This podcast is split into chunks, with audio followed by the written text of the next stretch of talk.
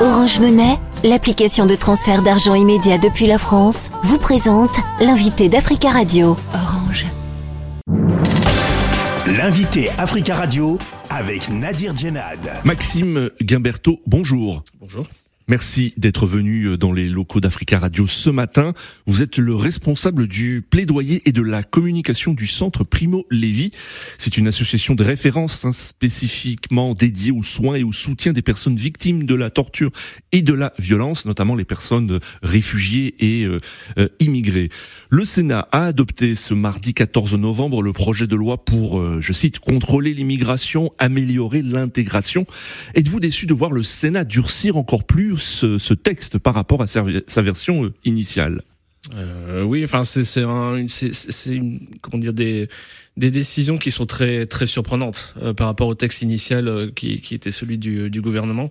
On passe de 27 articles à 100 sur des sujets qui qui qui touchent tous les aspects de de l'immigration. Et vous, vous, vous parliez du, du titre du, du projet de loi qui s'appelle améliorer l'intégration. Mmh. très sincèrement, on voit pas du tout oui dans ce, enfin dans le projet de loi qui a été adopté, où peut s'améliorer euh, l'intégration. Oui. Euh, voilà des personnes qui viennent euh, qui viennent chez nous. Donc surpris et, et très déçu, c'est ce qu'on dit dans notre communiqué. Il y a vraiment des, des digues qui ont qui ont sauté vraiment à, plein plein de niveaux. Hmm. Alors depuis 1945, la France a voté une loi sur l'immigration tous les deux ans en moyenne, sans compter les ordonnances, arrêtés, circulaires et décrets qui se sont multipliés. Est-ce que vous diriez qu'il y a une obsession de l'immigration au sein de la classe politique? Il y, a, que voilà, je pense qu'il y a là aussi le, il y a le, le, le, besoin, l'envie, le calcul politique pour euh, beaucoup de ministres de l'intérieur de de marquer un peu leur euh, leur présence au, gouvernement. Après, voilà, c'est des choses qui leur c'est des choses qui leur appartiennent effectivement. Il y a une, en tout cas, il y a une, une frénésie législative qui est absolument euh, qui est absolument incroyable. Et cette frénésie législative ne favorise pas votre travail. Oui, c'est ça, exactement. C'est celui des associations. Oui, ils ont des les calculs politiques sont les leurs, mais euh, il faut, enfin, en tout cas au niveau de la santé mentale des personnes exilées, c'est le travail, le gros du travail de l'accompagnement, il est fait par les associations. Mmh. Euh, donc euh, là, le résultat de, de de, de, de, l'adoption par le Sénat du projet de loi. On va voir ce que ça va donner à l'Assemblée nationale, mais en mmh. fait, les, les, ce qui va se passer, c'est que les associations euh, paye les paye les pots cassés puisque nous on va continuer à accueillir les gens, on va continuer à les accompagner. Euh, voilà, les gens vont, voilà, les, les personnes vont, vont, continuer à arriver en France. Il va toujours falloir y avoir un, un, accompagnement et, du soin. Mmh. Le centre Primo Levi, nous le disions, est un centre d'accueil de soins qui accueille les personnes, euh, enfants et adultes victimes de persécutions en très grande souffrance. Euh, alors que vous disent aujourd'hui les personnes que vous recevez? Euh, Vous m'avez dit euh, en antenne qu'il n'y a pas eu encore de, de, réaction par rapport à ce, cette, cette adoption par le Sénat du projet de loi sur l'immigration. Mais cependant, est-ce qu'ils pensent aujourd'hui que la France est de moins en moins une terre d'accueil? Oui, ça, les, euh, les, les, enfin, les, les, praticiens, c'est-à-dire les psychologues, médecins, assistantes sociales et juristes là, de notre équipe nous, nous le disent. Oui, il y a, il y a le. Euh, ils emploient cette expression, le, le, le, il y a le, le, voile s'ouvre en fait sur euh, sur la France une fois qu'ils arrivent ici et c'est une c'est vraiment une source de de de d'angoisse mmh. quand ils quand ils arrivent dans notre pays, c'est-à-dire de découvrir que non, voilà, la France n'est pas le pays qu'ils avaient imaginé, un pays voilà solide sur ses bases qui va en fait qui va accueillir euh, leur euh, qui va accueillir leurs paroles, qui va accueillir leur histoire, puisque c'est des nous les personnes qu'on reçoit sont victimes de, de, de torture et de violences politiques. Donc ils arrivent avec quelque chose de très sévère en fait quand ils arrivent en France, ce sentiment de d'oppression que l'État les a laissés les a laissé tomber, même les a les a enfermés, les a les a les a opprimés. Et ils arrivent en France en pensant trouver vraiment autre chose et ils, ils découvrent qu'effectivement, euh, ils sont loin, loin de la réalité. Hum. Ce texte voté par le Sénat propose notamment la suppression de l'AME, l'aide médicale d'État. Euh, cette suppression est vivement dénoncée. Alors tout d'abord, qu'est-ce que l'aide médicale d'État et, et qui la touche aujourd'hui? Alors c'est une aide qui est touchée par les personnes qui sont en situation irrégulière.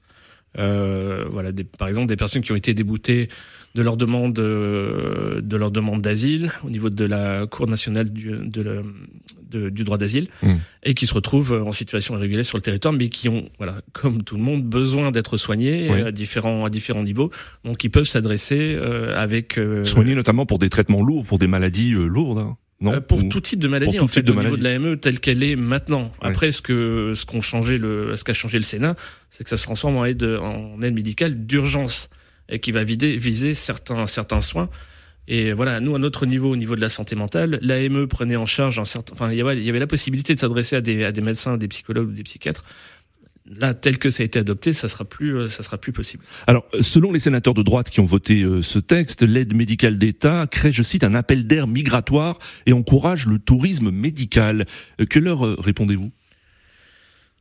Que voilà, c'est ce que dit aussi le voilà notre communiqué interassociatif, c'est-à-dire qu'ils sont très très loin de la réalité. Mmh. C'est mais il y a des dizaines et des dizaines d'études, d'interviews, de, de, je ne sais quoi, de, de, de chercheurs, d'universitaires, de, d'associatifs qui disent que ça n'existe pas en fait, euh, qu'il n'y a pas il n'y a pas d'appel d'air. Euh, donc c'est c'est c'est voilà c'est se baser sur des sur des, des, des fantasmes, sur des, euh, des sur, je sais pas sur des il y a un calcul politique qui est assez. il n'y a pas d'abus, par exemple concernant l'utilisation de l'aide médicale d'État. C'est ce que dénoncent aussi hein, les, non, il y a pas d'abus. les, les détracteurs de, du monde, texte. Ils sont, il y a 60% des, des personnes qui sont éligibles à l'aide médicale d'État euh, qui ne le, qui ne le, la, la touchent pas, enfin qui vont pas. Euh, voilà, il y a, y a un, un, énorme, euh, je veux dire, défaut d'information parmi les personnes exilées sur cette aide-là. Ils la connaissent pas, et même s'ils la connaissent, il faut vraiment vouloir aller euh, en bénéficier. C'est pas évident. Mmh. Euh, le texte sera examiné à partir du 11 décembre prochain à l'Assemblée nationale. Euh, Avez-vous espoir qu'avec avec, euh, votre mobilisation euh, et la mobilisation d'autres associations, les députés pourront revenir sur certaines dispositions du texte et notamment la suppression de l'AME Oui, oui, bien sûr, il y a toujours espoir. Il y a, il y a voilà des députés, des députés qui qui euh, qui sont un peu sur, qui sont un peu sur nos, nos, nos hmm. lignes en fait qui comprennent en fait le il y a des médecins aussi qui se mobilisent oui c'est ça il y a des euh, médecins qui comprennent un peu hmm. le, le, voilà la, la, la, nécessité de se mobiliser euh, sur cette sur cette question là et de pas aller dans le sens d'une voilà de cette surenchère qu'on a vu qu'on a vu jusqu'à présent encore une fois c'est nous on fait remonter le terrain hmm. voilà on est avec en contact avec les gens quotidiennement euh, on fait remonter les, les, difficultés et on fait on fait remonter ces difficultés par rapport au texte qui a, qui a été proposé. Et il y a un décalage absolument euh, énorme sur ce qu'est la réalité et ensuite un décalage énorme sur ce que va avoir comme conséquence euh, ce, le texte. Donc on espère effectivement qu'il y aura voilà un, un regain d'humanisme en fait au niveau de, de, de l'Assemblée nationale. Après la crainte, c'est que le, le, Sénat est allé tellement fort et tellement haut, hmm. voilà qu'on se retrouve avec un texte finalement euh, au milieu du chemin quoi. Maxime Gimberto, merci beaucoup euh, d'être venu sur Africa Radio. Merci pour l'invitation. Je rappelle que vous êtes euh, le responsable du euh, plaidoyer de la communication du Centre Primo Levi, une association de référence spécifiquement dédiée aux soins et au soutien des personnes victimes de la torture et de la violence. Orange Monnaie, l'application de transfert d'argent immédiat depuis la France, vous a présenté l'invité d'Africa Radio.